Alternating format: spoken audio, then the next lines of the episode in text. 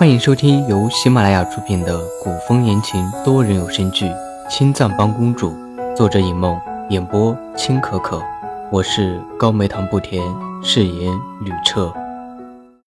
第十八章，老太医看着眉眼带笑的吕彻，一时间有些恍惚。曾经惠妃娘娘有喜脉的时候，吕彻也是这么高兴。那会儿，吕彻不似这般稳重，抱着惠妃在大殿里转了好几圈，还当场给未出世的皇子起了好几个名字。后来，惠妃娘娘的孩子没了，吕彻一时间难以接受，把自己关在寝宫，好几天都没有出来。虽然不忍心吕彻这么快就失望，但是比起以后再说，还是趁着吕彻与小皇子的感情不深，早些提醒一下才好。老太医最终还是狠下心，告诉吕彻实情：若梅主子身中奇毒。已经虚弱至极，药石无效。吕彻陡然停住脚步，看向老太医的眼神充满了杀意。中毒？吕彻立眸瞪大，显然是不信。若梅生性善良，在宫中并没有仇人，怎么会被下毒？吕彻背着手，回头望着竹院。冷声问老太医：“是什么毒？”老太医身子不由得一抖，腿一软，跪在地上请罪：“老臣无能。”若是连老太医都不知道这是什么毒，那还有谁知道呢？吕彻攥紧拳头，狠狠地紧握着：“朕不管你用什么办法，都要保住若梅。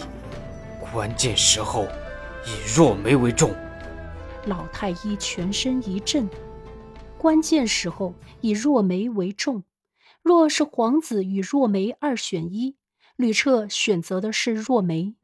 这样的事情，别说是在皇家，就是在平常的富贵人家也是不多见的。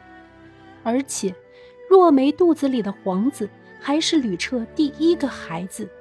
可是不管怎样，若梅的毒是无药可救了。不管是皇子还是若梅，老太医看着吕彻远远离去的身影，跪在地上很久都没有站起来。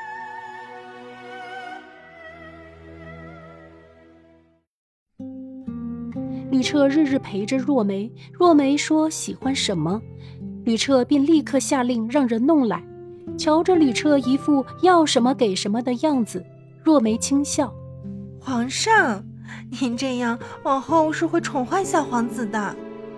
吕彻的利眸里却没有以往的锐利，嘴边也是宠溺的笑容。宠坏便宠坏，朕的皇子，宠坏又有何不可？若梅被吕彻认真的样子逗乐，忍不住掩唇轻笑。这天，天色有些阴沉，一早，吕彻赶着早朝之前去陪若梅。竹院却递来了消息，说若梅不行了。等吕彻赶到竹院，若梅已经去了。吕彻坐在床边，拉着若梅的手，一言不发。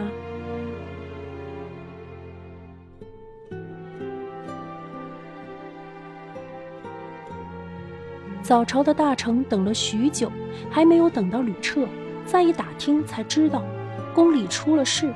从竹院传出若梅有喜的事情，到若梅中毒而亡，只有短短的三天时间，一时间后宫震慑，人心惶惶。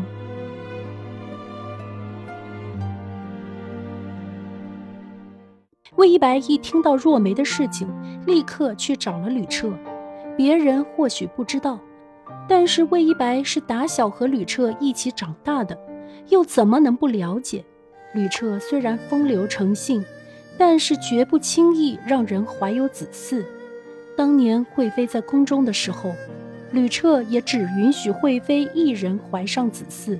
即便后来惠妃因为小产伤了身子，在调理身子的那一年里，吕彻也没有让别的妃子怀有子嗣。就连柔妃也没有这个权利。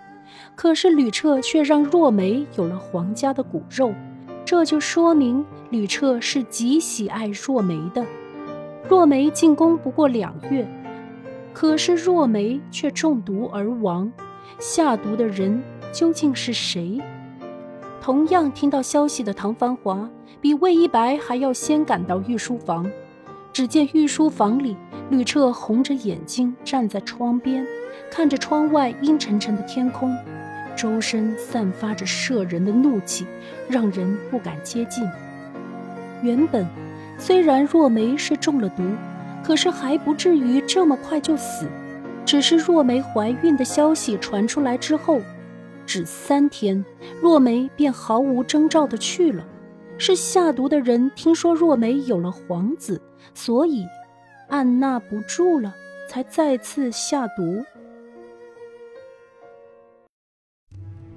虽然吕彻什么话都没有说，可是压抑的气氛，让魏一白和唐繁华都能真切的感受到，吕彻的心里是多么的悲伤和愤怒。魏一白和唐繁华相互看了一眼，齐齐上前。皇上，朕命你们彻查此事，任何人不得阻拦，如果阻拦者，杀无赦。魏一白和唐繁华一愣，纷纷领命。是是，臣等遵旨。魏一白和唐繁华退出御书房的时候。见到一起过来的柔妃和惠妃，太监总管进去禀报，出来的时候打了个签儿。皇上，请柔妃娘娘进去。柔妃得意的一挑眉，提了浅青色的素色裙摆，婀娜多姿的进了御书房。惠妃站在御书房外，久久没有离开。惠妃知道。为什么吕彻没有让她进去？那天，得知若梅有了身孕，吕彻去了惠妃宫里，提起了那个没有出生的小皇子。现在吕彻不肯见惠妃，是害怕想起更多不好的回忆。魏一白上前拉着惠妃的手，轻声劝道：“惠儿，走吧。”惠妃点点头，离开御书房。我幻一国大汉，急需各位国之栋梁点赞、收藏、评论、转发、订阅。吕彻，再次多谢诸位。